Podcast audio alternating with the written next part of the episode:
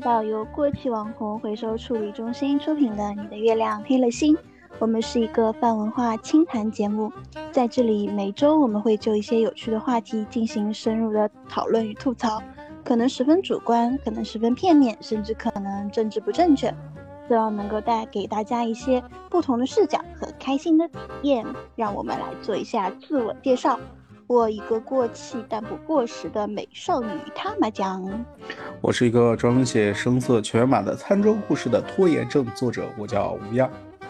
我是一个每天都在思考为什么电脑会发神经的宅男，我叫塔塔。那又到了我们的周五时间了，那么周五大家都是怎么度过的呢？下班歇着。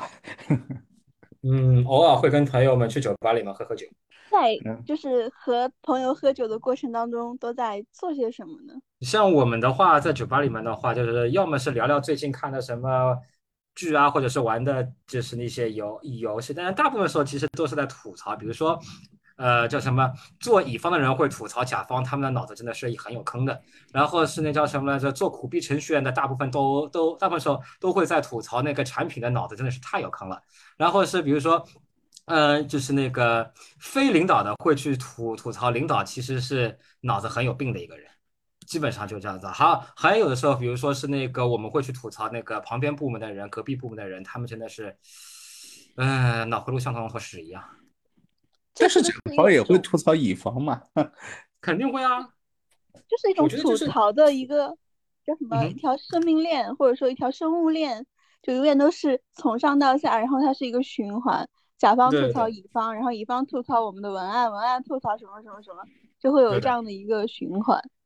对，那而且就是像我们的话，就是程序员在一起，基本上肯定是会吐槽产品怎么样。但其实那个产品在一起的时候，有的时候也会去吐槽程程序程序，就是研发到底是怎么样。因此这两边其实都是在相互相互吐槽中的。然后这两个是就是这两边的人，就是产品和研发在一起，往往就会吐槽运营的脑子真有坑。呃。对，因为我们运营都是提需方，是的。那我们我们运营也会吐槽你们产品或者你们程序员，这么需这么小的需求居然不会做，实现不了，为什么？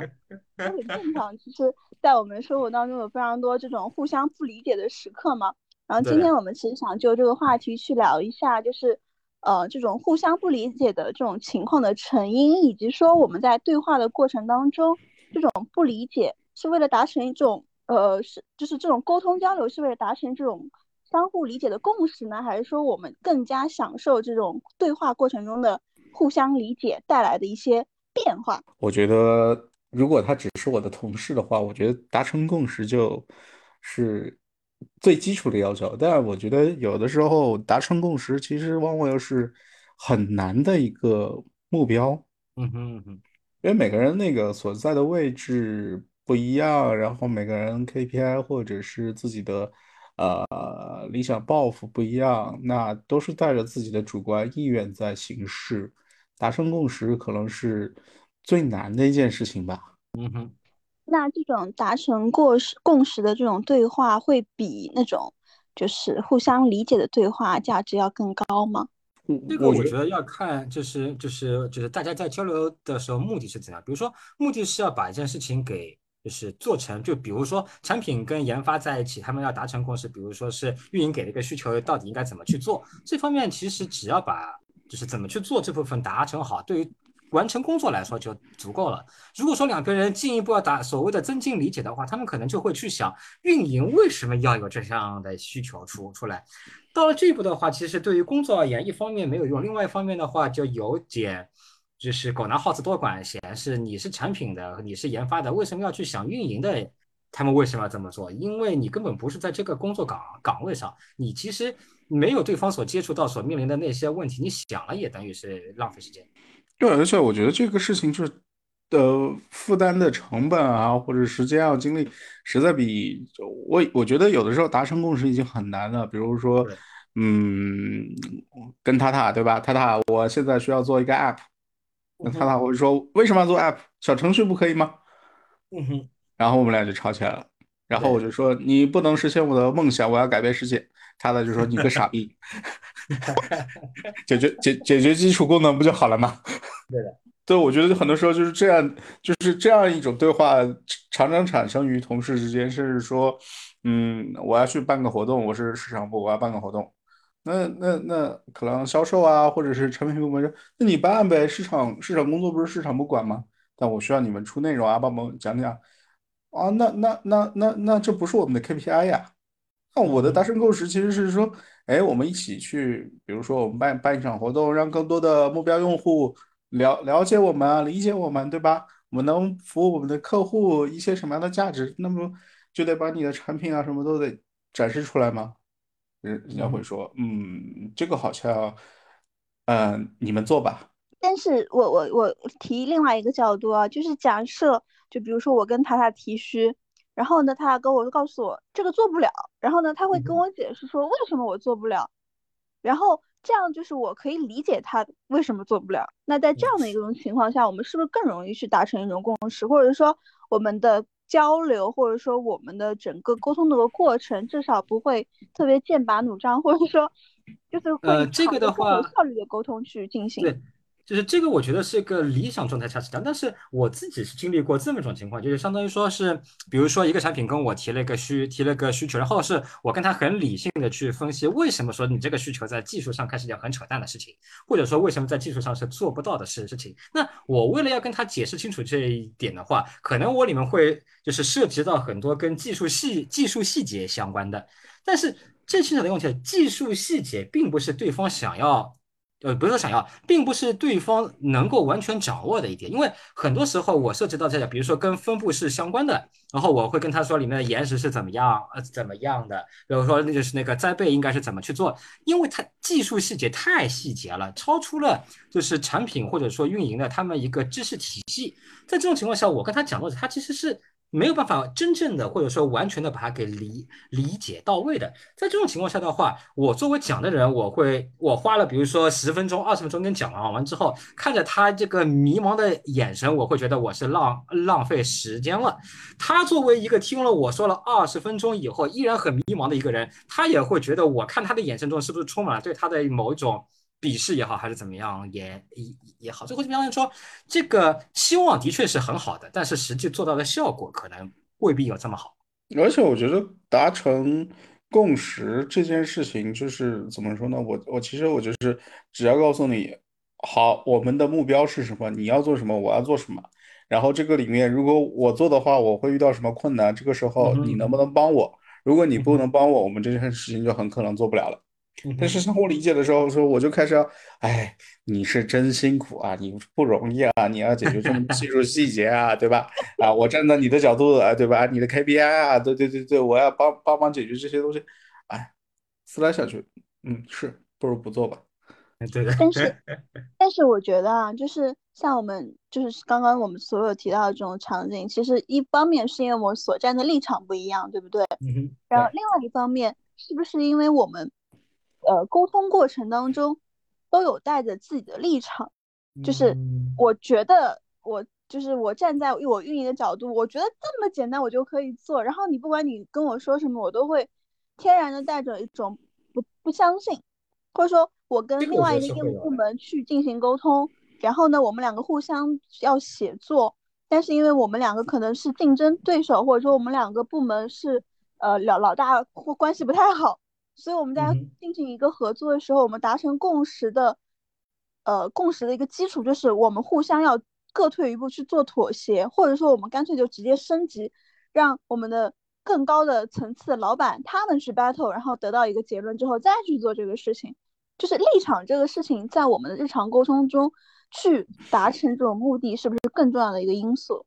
我觉得是可能。那我这个也说一下我的一些那个就是真实经验，当然我就不提出了什么是做什么。就是我以前的话，因为是我的一个职职位，相当于说我类似于像是技术主管一样的，因此我在跟产品交流的时候的话，除了像前面所说，有时候是他跟我提需求，然后我会跟他很客观的说什么东西是可以做，什么东西不不可以做。除此之外，有时候还会有另外一种情况，也就是说我站在我这个。就是我这个研发组的立场去跟你考，就是讨论一件事情。我要这个时候不再是说这东西到底我为什么是技术上是做不到，而是说我从我的研发组的角度来说，我如果说做的话，其实有可能是降低我的 KPI 的。比如说我花了，就是正常情况下我做，比如说另外一个组的需需求，我可能两个礼拜就把这个需求完全给做完了，但是我做你的需求，我可能要花两个月。在这种情况下的话，其实对我完成我的 KPI 而言的话，这个 KPI 很低啊，效率太就是收益跟那个。就是成成本完全不在一个等级上，在这种情况下的话，我会更加倾向于说，我用我各种各样的方式来跟你说，我不会来做你这个项，做你这个需需求的理由可能是很冠冕堂皇的。那说到底，也就是我站在我的立场、我的角度，我站在我组我组员的 KPI 能否完成这件事情上，我不会来做你这件事情。但是我说肯定是说的很冠冕堂很冠冕堂皇的话，因为我觉得。这个其实就是一个呃沟通协商的一个过程嘛。那既然是沟通协商，那你每个人是每个人都是社会的，也就是说每个人是带有自己天然所在组织的背景、认知方式和利益的。所以，我势必在跟你沟通的过程中是要考虑我自身的价值。我如果仅仅从成本或者，而且我如果以成本啊那个用时用工那个。角度去考虑，我也更容易计算我的投入和产出。但是如果我不涉及到我们以更高层面去谈，那当然这对于我个人来说有更高的要求，对吧？我要看得更长远，我要更有更大的一个价值内涵。但是我们毕竟每个人上班都是在这领这一份工资，对吧？我干的少也是领，我干的多也是领。你考核我 KPI 的方式改变一下，我说不定。能够因此来那个配合你，其实就是因为我在当下对我来说，我是懒惰的，我怎么能够偷懒？我怎么能够在消费比最高的状态下把应做的事情做掉？这就是呃带着立场来的一个最重要的一个呃处理方式嘛。嗯哼，我们就是如果说我们把场景从工作中。就是撇开啊，因为可能场景就工作这种场景，可能更多的会让我们去想要完成某一个目标，或者说更有目的性嘛。但如果在生活当中，就像回到我们刚刚那个讨论，是不是这种达成共识要比这种互相理解更重要？对我，我觉得最主要、最最显著的例子就是，呃，两代人之间达成共识与互相理解嘛，对吧？两代人之间最最显著的一个例子，那塔塔比我们先经历的是催婚与。那个对吧？但在比如说，甚至还有那个，嗯，结婚之后催生嘛，那尤其是现在对吧？国家都说生育率低，那父母肯定借着这个由头，对吧？这个的话，就比如说像我现在的情况，就相当于说是，比如说是我父母，还有就是我亲戚这边和我老婆亲戚这这边的话，他们现在是就是跟我们达成了一种共识状态，就是说你他们是允许我们处于所谓的丁克状态。就是他们这个这个共共识，我们双方已经是达达成了，但但是达成这个共识归是达成，但是他们不会不会理理解说我们为什么就是坚决不要，因此这就是一个很典型的，就是说共识是可以有，但是要相互理解，至少目前看来是不大不不大可可能的。对，而且相互理解是带有很多的呃惯性思维在里面嘛，甚至父母会去说，你会发现其实呃父母会说，表面上跟你说，哎。你你是不是年龄到了？是不是应该生孩子，对吧？对的。是不是应该结婚？嗯哼。但你细究下来，你去问，哎，我为什么要去结婚？或者是我为什么结了婚之后一定要有孩子们？这个这个生活方式不是多元的吗？然后父母有可能会存在一种状态，就会说，哎，我现在出去啊，看着那个。呃，我的朋友们啊，那个他们都儿孙满堂，享受天伦之乐啊，这是一件很值得羡慕的事情。那你你此刻来说，嗯，我很理解你羡慕这种天伦之乐，但是我没有办法去理解天伦之乐，或者说，我觉得我在我的生活中可以不需要这种儿孙满堂的天伦之乐。我跟另外我的另一半现在。有相对自由的空间，或者是说我们享受现在当下的生活方式，就已经很重要了。嗯哼，那父母就是说啊，你这不孝。那其实你细究下来，其实是这是从从他自己的层面去考虑说，哎，我希望有天伦之乐，于是我期望你能够生个孩子，让我满足我天伦之乐的需要。嗯哼，那这个时候他们就是说，能不能跳出来说，呃，我理解你现在的诉求，所以我们可以慢慢的放下一些成见来互相倾诉、倾听这件事情，其实会比啊直接达成共识，想办法，嗯，快速的解决掉。哎，我们现在就是说一定要呃丁克，或者说，哎，我现在就是不需要结婚的状态，因为两个人感情稳定，等等等等一系列的。那当然能够达成共识，快速把这件事儿过掉，是一个短期内可以实现的一个目标嘛。嗯，但是就是我想想说的是，就是嗯，相互理解它的成本其实非常高嘛，因为第一个我们使用的沟沟通是语言或者说是文字，然后呢，我每个人对世界的认知或者对每一个词的认知都是不一样的，就是很容易造成造成一些信息误差。导致明明你说的是 A 的意思，别人却误解了 B 的意思，然后你们互相不理解，就是这种情况，其实在日常生活中是非常就是高频率的发生的。所以相互理解这个事情既然这么难，我们是不是或为了追求效率，或者说为了追求别的一些东西，我们可以短暂性的去妥协，先达成这个共识？那至于你有没有理解我这个意思，就不重要。还是说相互理解其实达成共识的一种基础？就是他们之间的关系是不是存在一种悖论？就是如果你没有互相理解的话，是不是我就没有办法跟你达成共识？我觉得这个里面是被语词规训掉了。就是你用的词理解带有两层意思，第一层意思是我了解你所处的状态，对吧？我知道与你相关的尽可能多的信息和知识，这是第一层理解的意思。第二层理解的意思，就也就是说，我们说要相互理解，那就是说，我们能够站在对方的角度来考量现在的这个状态，以及说站在对方的角度来思考如何去解决这个问题。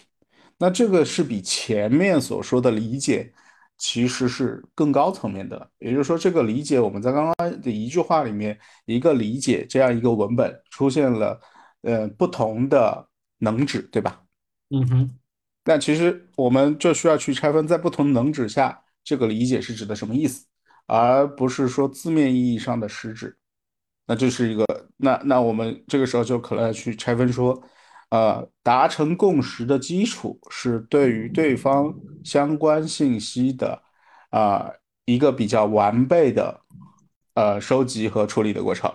那我们的目标是能够在此基础上，呃，站在对方的角度去考量相应的问题，并且保持一种比较良好的沟通或者是呃形式的规范，能够长久的维持下去。这就是拆成一句贼复杂的一句话，我们才能去讲清楚理解和共识这样一个一个辩证，或者是是不是存在一种悖论的关系。从我的角度来说的话，就是前面无恙是从就是那个语言的角度来来说这个问题。那从我的角度的话，我们如果换一个角度去想，就是嗯，我们在做一件事情的时候，可以是处于一种暂时性的，双方为了把事情能够做成，所以说暂时性的我们双方都妥都妥协。然后使得是，虽然说我们并不能完成，就是达到一个双方相互理解，但是由于双方都妥协了一下，使得我们暂时性的达成一个共识，让这件事情可以继续向下推。然后过了一段时间，在这件事情做完了以后，在双方有觉得有必要时候，可以继续回来看，就我们是否有必要把这个东西继续。往下去讨去讨论下去，因此在这种情况下的话，就是所谓的妥协而达成共识和不妥协与达成一个相互理解，它只是说出于你的目的是不一样的。你可以选择现在是暂时去妥妥协它，还是说我们暂时就是先把这个这个问题给不是先不妥协，把它给搞清楚，搞就是搞得彻底明。明白，因此这个是个非常功能性的，就是说完全取决于说你现在到底是只是要把事情给做完，还是说一定要达成一个双方相互理解的一个状态。比如说，在很多工具性的我们在工作中所遇到这些事情的话，可能只要大家双方相互妥协一下，把这件事情能够向下推就足够了。但是在另外一些情况下的话，比如说在决策的时决策的时候，因为决策的时候的话，你可能说暂时性的妥协一下，使得你信息产生大量的误解的话，那我做的决策很可能会导致未来有各种各样的一些不可预期的一些结一些结果。因此，做决策的时候，可能更多的是我一定要达到双方把这个东西给理解透了，我才可以说会来会怎么。因此，我的看法跟吴阳不太一样，就在于说，我是说从目的性的角度来说。可能就是说，有的时候选择妥协，有的时候就选择。我这边打雷声音，你们听听到没？听到了。OK，这这就是我想说的，就是说我是完全从功能性的角度来看待这个问问题的。呃，我我从另一个角度来来来来考虑这个问题啊，就是呃，达成共识或者是互相理解，其实我们会觉得它有的时候是很难，或者是嗯，对，甚至是不可能的一个任务。其实是我们。在理解这件事情的时候，因为我们每个人思考个人是一个主体性的一个问题，但是当出现另外一个人的时候，就比如说他他我如果要跟你达成共识，或者说我们要平等对话，这是一个主体间性的问题。但是很多时候呢，我们要以主体间性的思考，共同以主体间性的思考来把这个话对话继续下去。但是这个里面，因为涉及到我自己的存在，我自己的问题，那我。就被迫主动或者不主动的以主体性的角度去思考主体间性的问题。那这个时候我们要达成共识，以及说要达成一种对吧互相理解的状态，其实是在某种问题上，或者是某某个价值上追求海德格尔说的那个此在，也就是说我们都在同一个世界之中，但是我们这个虚拟的基于意识的同一个世界，其实。就是需要我们去以一种主体间性的思考，就是说，哎，我们为我们的目标是在于我们双方共同的一个价值主张下，是不是能够去完成的，而不是说我要考虑我自身的问题。比如说，如果涉及到课题的时候，那我们所追求的那一种啊，互相理解也好，还是共识也好，就得需要去厘清，说我们此刻在这件任务上。我们先首先要互相确认，我们是不是一个共同体，或者是我们是是不是一个搭档？因为很多情况下，原本是你要作为一个搭档、一个共同体的身份去处理的问题，你却站在你自己的角度去思考这个问题了。比如说，我们回到我们最前面说的，我们为什么会带着立场？因为我们在思考的是我个体的价值，而不是说我这个整体的价值。但是我想，我想其实小小的杠一下，也不是说杠嘛，就是其实我们看到很多的反战战争反战片里面，经常会歌颂一种精神，就是明明是敌对双方，然后但是我们却拥有了相同的立场，而相而相同的目标，就是可能对于吴阳来说，他是价值主张，就是我们希望追求和平，我们拥有人类的大爱大善，我们不希望伤害对方，所以我们会有各种各样，就是抛弃我们所在的立场。而进行的一些举动，那这种举动的一些做呃出发点，它其实并不是因为你是我的搭档，而是完完全全出于说一个人对于某件事情的价值认同。呃，一样的呀，就是作为搭档这件事情，其实我想表达的是我们有共同的一种更大的存在关系的认同嘛，对吧？就比如说，呃，你是代表着。伟大的斯大林同志，我是代表这个邪恶的希特勒，但按理说我现在要消灭你，你也要把我消灭掉。但突然我意识到了啊，我们都是人类，我不能去屠杀犹太人，我要背叛我的所在的这个组织的时候，其实是我跟你达成了一种更高价值维度的一个认同，就是我们都是人。人应该好好的活着，或者什么，anyway，有一个更高的、更更大爱的一个存在，这不就是我们能够放下一起吗？那那同样的，那 if 我作为一个产品，我向他提出需求，其实我们最共同的目标呢，就是想说，哎，我们的产品能够对吧？能够正常上架，能够更多的用户进来，对吧？将来我们能能 IPO，对吧？能财务自由，能躺在沙滩上晒太阳。嗯哼。那我们要时刻谨记这个目标的话，那其实很多时候我们就会去想，哎，其实大家都是为了同一个目标，那我们是不是可以放下一些，对吧？我此刻的这个 KPI 的需求，我们只能站在这个层面去来看问题。但是，就是我想问的一个问题是，这种更高层次的各种这种大爱，或者说更高的一种价值观，它是通过沟通去传递的吗？因为我觉得沟通是一个渠道嘛，我觉得沟沟通肯定是渠道之一。对，但是，呃，我的想法是，就是。这方面的话，我比较倾向于是那个维特根斯坦之前所提出过，就是说每个人都有一种所谓的私人语言。当然了，他后期是对于这个看法，他并不是完全赞同，甚至于说他在后面一本书里把这个想法给完全给否定掉。但是我个人还是比较赞同他，就是这就变成是，比如说我跟你虽然说用的是完全相同的语言符号，但是我的意我所要表达的意思跟你听完之后所理解的意思，很可能是存在。非常小的误差，甚至于有的时候是很大的误差。在这种情况下的话，我们通过语言来交流的时候，我们认为是对这种，就是基于语言把一个事情给达成了某种共共识，或者说把它给完全解释清楚。但实际上，我所说的话跟你所真正理解到的话，并不是完全一样。因此，当这种误差或者说怎么样积累到一定程度之后，在我看来就会是就会形成一种，就相当于说我不管怎么跟你说，你也不可能百分之一百把我的思想完全给理解透。这个是跟我们在数学上是很不一样，在数学上的话。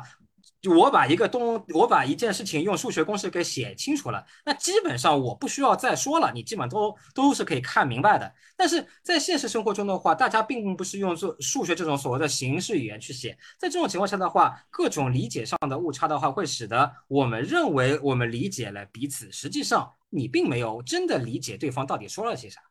所以我很认同维特根斯坦的另一句话，就是我们世界的边界就是我们语言的边界。对。就是我的语言体系如果不能跟你融合，甚至我不能有一个桥梁能够达到彼此间的话，其实我们的因为语言存在，所以我们世界不能共生。而且这个，嗯哼，对，这个里面就变成一种信息论的话题，就是呃，你的信息传递怎么能够降低损耗，能够降低伤。嗯哼，但这边的话，就是我个人是觉得，就是哪怕我们把一些东西给降低到，就是。降低到只是那个所谓的是混乱，或者说上降低到再小，它也不可能为零。因为没记错的话，那个是海德格尔还是胡塞尔在那个诠释学里面，他有提到过，是说每一个人他的所用的一些东西的话，它就要包括所谓的前见、前知识和前见、前知识和那个前有。在这种情况下的话，前知识它是基基于每个人自己的一些经验、一些实际的体验，或者说实际的一些他们一些那个经历啊、过往啊、情感啊等等等等等等等等等。然后，由于这个世界上不可能有两个人他们的过往的经验、过往的记忆是完全一样的，因此在前知识这一块，很可能任何两个人不管怎么用语言去沟通，这个部分它都是不可能完全一样的。因此，在这种情况下，就使得是我对于一件事情的一不，哪怕用完全相同的语言去表达出来，大家的理解，就大家看到他的理解和使用这个语言所要想要表达的意意思，都是存在一些差一些差异的。这个差异，而且是可以说是不管怎么样，它就是不可能把它给完全给降，就是降低到没有的。对，所以这个里面就是我们可以去用。哈贝马斯的角度来理解嘛，就是哈贝马斯也在说说真正的那种沟通啊，理想的话语环境是脱离了你说的那个潜在前有的这些，脱离了经验，而且不受行为的制约。然后这样的话，我至少在形式上和结构上呢，才能保证说我们对对话是真诚沟通的，而且只能而且必须要求对话的对象参与者他的话题意见不受限制。而且是除了更有说服力的辩证的存在之外，不能存在任何的强制。所以这其实反过来你去想这个问题的时候，他就会说，要求我们双方都具有极高的素质，我们是以辩证的方式来思考每一个问题，必须有实证，必须是平等的，不以自己的个人身份去压迫或者是胁迫另外一个人同意或者不同意，而且充分尊重。这个人当下此刻的意愿，有点像罗尔斯那个无知之幕的讨论，嗯哼，对吧？呃，只能说有点像吧。对，只能只能说是有点像，但但其实这种事情就是很难嘛，所以这也是我们一直在讨论说，呃，怎么能够真诚的对话去达成共识的这个话题是。不仅是存在于呃两个同事之间，甚至存在于整个组织结构之间，甚至是一个更大范围内的社会的公共讨论之间。因为共识这件事情，就是每个人带带着必须要放下成见，然后为着某一个短期或者长期的目标，嗯，达成了一种平等对话，并且能够约定俗成。约定某一些规范在某一段时间内有效。嗯哼。所以，所以我想问的是，就是因为我们都可能大部分人，绝大部分人都不具备一些非常优秀的品质，所以我们可能没有办法很快的理解别人的意思，所以我们中间可能会有一些矛盾，会有一些争执。那这个时候，另外一种品质，比如说宽容。比如说平和这种品质在这种沟通当中起的作用，是不是比更能够理解对方的意思那种聪明才智更重要？我觉我觉得当然了，就是你在道德品质上的就是真诚与宽容，这这这已经不是对于智力上的考验，而是对于这个人综合素质的一个考验。如果他平和且宽容。而且他如果真正的极具聪明的话，他应该能算得出来，说我如果好好的听那个你的对话、你的说话，我充分的尊重你说话的权利，并且我知道你说完之后，我能更便于计算 我的得失，这才是一个更根本的嘛。我我之前有一个朋友，插个题外话，就是在相互理解这个事情上，我有认识一个朋友。他是认为这个世界上百分之九十的矛盾，百分之九十的问题都是因为人和人之间无法相互理解所导致的。所以他的希望或者说他的一个梦想或者说他的一个理想是能够去消除这种人和人之间的这种不理解。但是呢，他一直没有找到这种方法或者说是这种践行可笑的这样的一个方法论。对，我这里也插一句，我觉得他的他的这个理想就有点像 EVA 里面的所谓的人类补完计划啊，是的，是的，是他的他他的他的他的这个经历，他曾曾经也跟我说，他有参考过人类补完计划 这种感受。对，但是就是我想提到一点，就是说，就是你你们大家的应该也都看过《三体》，对不对？就是三体人是没有所谓的阴谋这一论，就是人和人之间都是透明的，对吧？就是我能够完全的了解到对方在想什么，可能就是一瞬间之内我就看到他的想法，他也能看到我的想法，这样的一种完全透明的沟通方式，对于我们今天所讨论这种互相理解的讨论方式，两个之间有什么就是怎么说呢？是不是有更更有价值，或者说会有什么问题？但我觉得，如果从另外一个角度反过来来来来想这个问题，就是你们还记得圣经故事里面的巴别塔？嗯哼，就是大洪水之后，其实世界上所有的人都是说着同一种语言，然后人类的语言跟上帝的语言是相通的。呃，于是呢，他们就说我要修一界修一个通天塔，我要通向上帝。然后这个时候呢，就是说，如果他修成，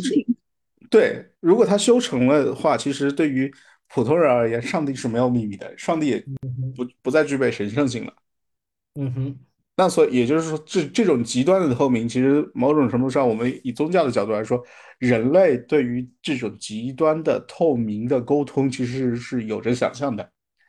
他无法达到这种最终极的透明沟通的时候，就用神话来解释说，我们曾经有巴别塔。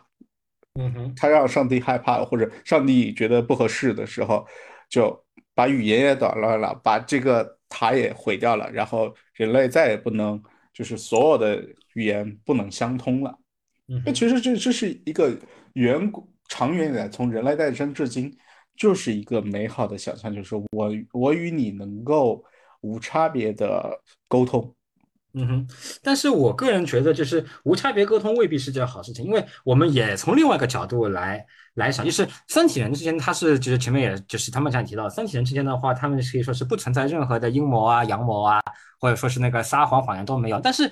如果说在一个社会中完全没有任何谎言的话，真的是这样这会让这个社这个社会变得更加好吗？就说一个最那个什么的，就是如果说连善意的谎言都没有的话。或者说，连一些伪装然后带来的一些，就是那我先瞒着你不跟你说带来的一些惊喜效果都没有的话，我不认为这样的一个社会它会变得比现在更加好。也就是说，有的时候的话，嗯，彻底没有谎言，并不是说是一个最理想的一个状态，因为有的时候。一个很现实情况就是说，有些信息是不大适合让别人立刻，或者说在现在，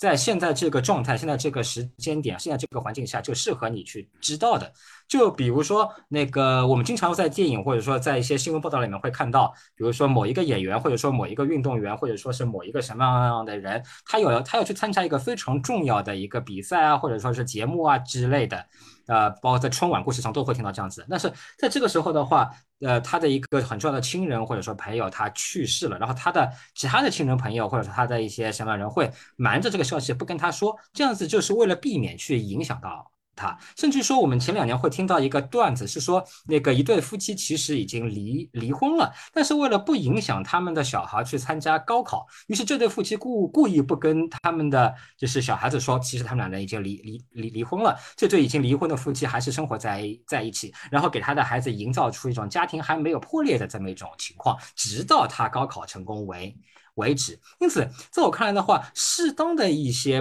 不或者说是善意的谎言，或者说是怎么样的也好，它其实对于我们的生活来说，是一些可以说是一些很有用的润滑剂。在这种情况下，你把它完全给否定掉，给取消掉的话，这样带来的生活未必是一个好的生活。但是，其实我会有个问题，就是另外一种，就是这是其中一种角度，还有另外一个角度，就是说，呃，比如说有一个犯罪分子，他想犯罪。当他这个念头一出来的时候，周围的人其实能够知道他想犯罪，对吧？在我们刑法学上，就是犯罪就是只是意图犯罪，还没有到实施阶段，对吧？就是他并没有执行这个动作，我们其实对于他来这种想法，就按现在的刑法是不会对他做任何的惩罚。对。但是处于那样一种完全透明的情况下，这种想法一出来被别人看见，是不是能够非常好的去？阻止别人有这样的一种犯罪的思路，就他对于整个社会的一个和谐友善的环境是不是有提升作用？嗯，这个的话，其实呃，我个人觉得跟前面的有点不大一样，因为这个就变成了是我有，打比方说，我有犯罪的想法，但我还没有犯罪的事实。这种情况下，你是不是能够把我给干了？这个就类似于是那个哪部电影是汤姆·克鲁斯演的，应是汤姆·克鲁斯吧？那个《少数派报告》。少数派报告中，它的设定就是说，他们有一个机机器，呃，不是有三个人构成的一个，就是所谓的某种机机器吧。这个机器是可以看到未来会发生的事情。然后我看到你未来犯罪了，但是你现在还没有犯罪。比如说，我看到你明天这个时候会把一个人给杀了，但你现在没有杀，我能不能把你先把你给抓了？因此，你前面就是他们那前面说的问题，就更加类似于这样子，就是说，我知道你有犯罪的想法，但你现在还没有犯，没有犯犯罪。在少数派报报告中，是我知道你未来一定会犯罪，但你现在没有犯，那我能不能把你给抓了？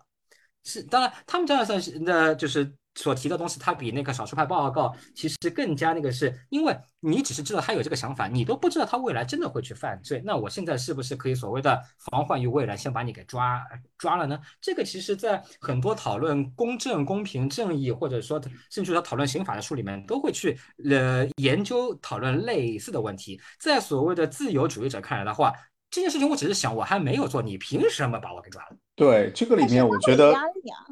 呃，我觉得是这样的，就是你刚刚只是一个想法的冒出，就是如果我不表达，我只此刻只是有一个想法，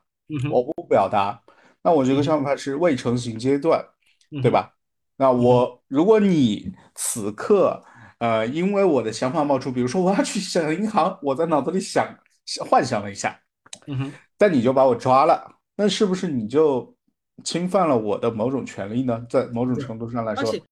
而且而且而且对，而且我还想说的是什么？就是如果我们单讨论是谎言这件事，从谎言这件事情出发，就谎言分两种，一种是无实据谎言，一种是无望谎言。无实据谎言就是说，就跟塔塔那个我喝多了，对吧？我说我还能喝两斤，嗯哼，这是一种无实据谎言。无望谎言是说，塔塔，我跟你讲，我可以挣一百万，我能保证你也挣了一百万。这种这种这这种就是违背实，一个是违背实事实，一个是违背未来事实。就是谎言无非就是这两种，对吧？我们去从动机上来看，你这个动机是那个呃有动机的，说 我就是为了骗你，我期望从你身上啊赚到钱或者赚到名或者怎么样的，还有一种是我没有，其实我我并没有动机，只是下意识的。那如果我连下意识的，就是缓解尴尬，用来缓解尴尬的，在某一种场合的一种语言的使用，我都不允许的话，那生活多无聊。因为谎言就是一种虚构，我们小说从某种意义上来说就是谎言。当我们没有这种虚构，没有一个呃，你可以假定为谎言的那个呃虚构的内容的话，我们某种意义上我们的共同认知是不存在的，因为人的共同认知是一种共同的想象，就像那个本尼迪克那个谁来着写的《想象的共同体》，民族是一个想象，国家也是一个想象，企业也是个想象，它真的存在吗？如果你从违背实质性的存在来说。它不存在的，那这就是一个谎言。我骗你说有家公司叫可口可乐，对吧？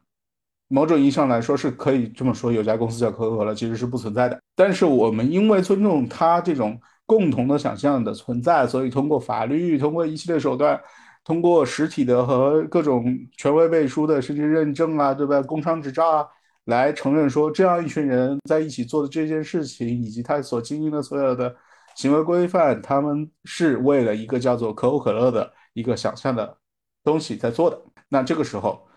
它不具备谎言性质了。那同样的，如果是这样的话，那打比方说，他们讲你你会跟你的男朋友，或者说他你的老婆会问你，哎，我这身衣服好看吗？当然肯定是好看的，但总有你状态不好的时候，你会说我胖了吗？那你是实打实的告诉他，对你胖了。还是说，还是又一句说啊，你在我眼里永远是最美。那这是谎言吗？这也是谎言，因为它不是客观事实的陈述，但它也不是谎言，因为它是另一种情感的表达。所以我觉得，如果我们要是那样的真诚的话，那那样一种美好的想象的话，生活也没了情绪，人也没有了意义。但是其实我想，我想表达，其实说就是那样的一种透明的思维的沟通的方式，会不会倒逼我们对自己的思维进行一些约束？就比如说，我们可能不会去想一些就是犯罪的事情啊，或者说我们在对于对于人性的恶的表达上面可能会控制一下，因为你们知道，现在新浪微博也好，或者说各种社交媒体也好，有匿名嘛，或者说有小号嘛。你披上一层皮，大家根本就不知道你现实生活中是谁。我我在二次元里面，我就是某一个甲乙丙丁，你根本不认识我。我可以随意的去释放我人性中的恶，我可以去厌女，我可以去厌男，我可以就是去毫无保留的去抨击别人，然后用非常恶毒的词去攻击别人，然后或者说对某些事件进行非常阴谋论的揣测，而我不用负任何的责任。当然现在可能是有的，因为可以用网络 IP 去追踪，但是就是这种。就是非常透明，呃，这种有掩盖的这样的一种形式，非常不透明的这样一种方式，助长了人们去，呃，肆无忌惮的去释放人人性的中的一些恶的部分。那假设我们，我们用那种完全透明的这样的一种方式，我知道这个人在想什么，然后我迫于社交压力，我迫于道德压力，就是我。对我自己的思维去进行一些约束，就是我刻意的不去想这些事情。你们觉得这种是现实的吗？假设有这样的情况的话，我觉得的话，这样子的话反而会带来，就是就在我看来，它会带来一些更严重的问题。就相当于说，本来一些人他比如说是通过，嗯，不管说是网络上也好，还是说生活中，就打个比方说，我跟吴恙在喝酒的时候，把我老板给臭骂了一顿。或者说，我甚至于说，在我跟吴恙喝喝酒的时候，我完全出于想要发泄心中的某种是郁闷、怒怒火，把我的甲方，把我的老老板说这个人就应该死。那在这种情况下，我是出于发，呃，就是把我心中的一些负面情绪给发泄出来，我并不会真的去做。而且事实上，由于我发，我把这些负面情绪发泄出来以后，很可能会使得我在未来的工作中，可能相对来说情绪会更加的稳稳定。但是现在，由于我们通过这样的一种方式把这条路给堵死掉了，因为事实上就变成了是，因为我现在连想都不能想，一旦我想了，周围的人都知道说啊，这个人居然想把他想把他的老板想把他甲方给弄弄死掉，于是就变成是，我现在本来是可以通过。不管说是想也好，还是说通过在跟吴恙喝完酒之后去那个，相当于说是那个那个酒后随便说了一些发发泄性的话，我把这个情感给发泄出来，现在使得我根本不能够去发泄这些情感。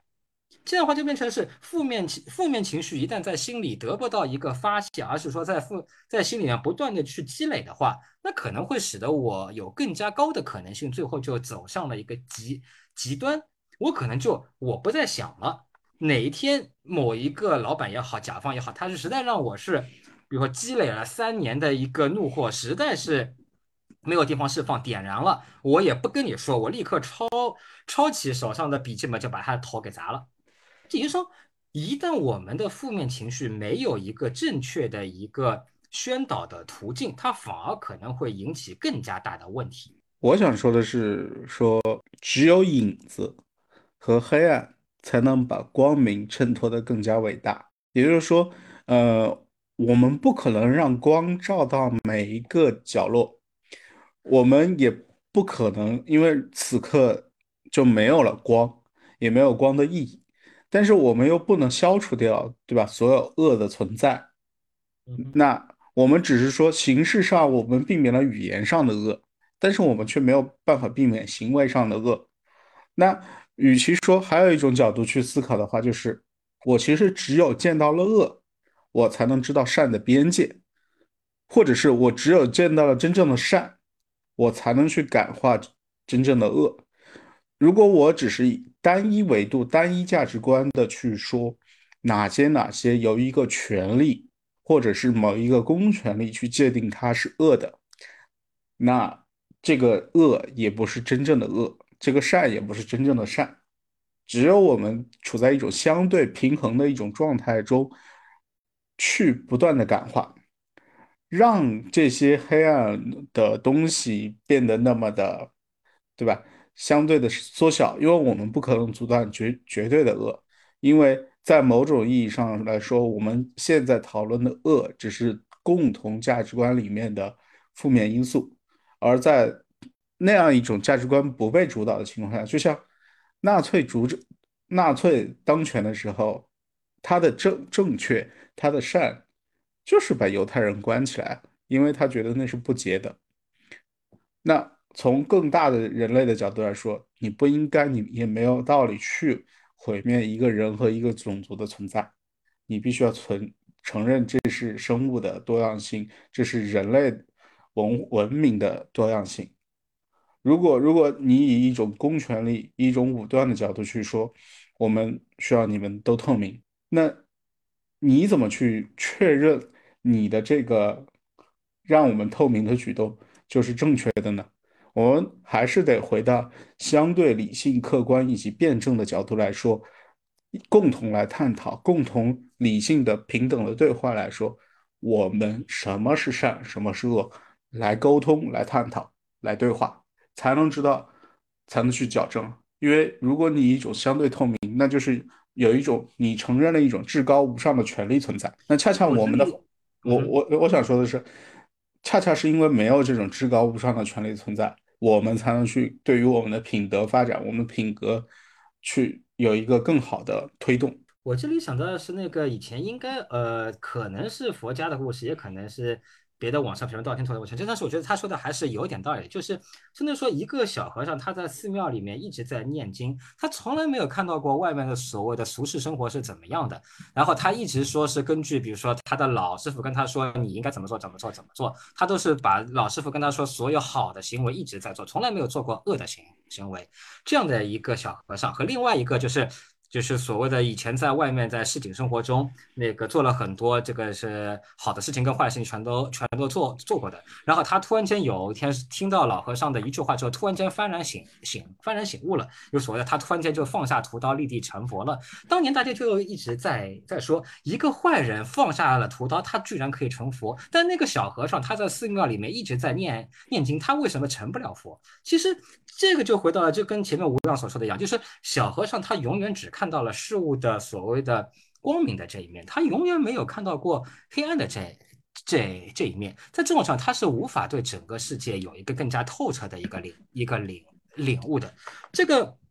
我这个稍微说的可能是有点不大方，就是在 DC 的，就是那个不义联盟中的话，他也提到，也就是说，超人他一直是说他的生活都是说在道德标准很高的情况下，他从他内心从来就没有过那种很黑暗的一面。突然间，他的他的老老婆路易斯被小丑给杀掉了。然后他是第一次接触到自己内心中的阴暗面，然后他就发现一点，我根本控制控制不住自己内心的阴阴暗面，于是超人一瞬间就黑化掉了。那同样的，如果说一个人他永远只接触到那些所谓的绝对正确的、一点点错误的因素都没有的一些，不管是行为也好，还是说是思想也好的话，他可能完全不知道，当自己知面对这个世界上的黑暗的时候，他会怎么样。他也不知道自己会以只会就是黑暗达到某种程度的时候，他就会堕会堕堕落掉。这样的人的话，他在现实生活中很可能是一点抗打击能力都没有，没没有的。任何一点小挫折都可能让他的整个世界观给崩塌掉，然后他就有可能一瞬间就从一个极端走到另外一个另外一个极端去了。总结一下，而且我觉得还有一点就是说。如果只有一个极端透明的环境存在，或者说只定义出我们因为要有一个理想中的最美好的东西，或者说一个最美好、最公正的一个价值观存在，因此你要把所有的世界变得透明，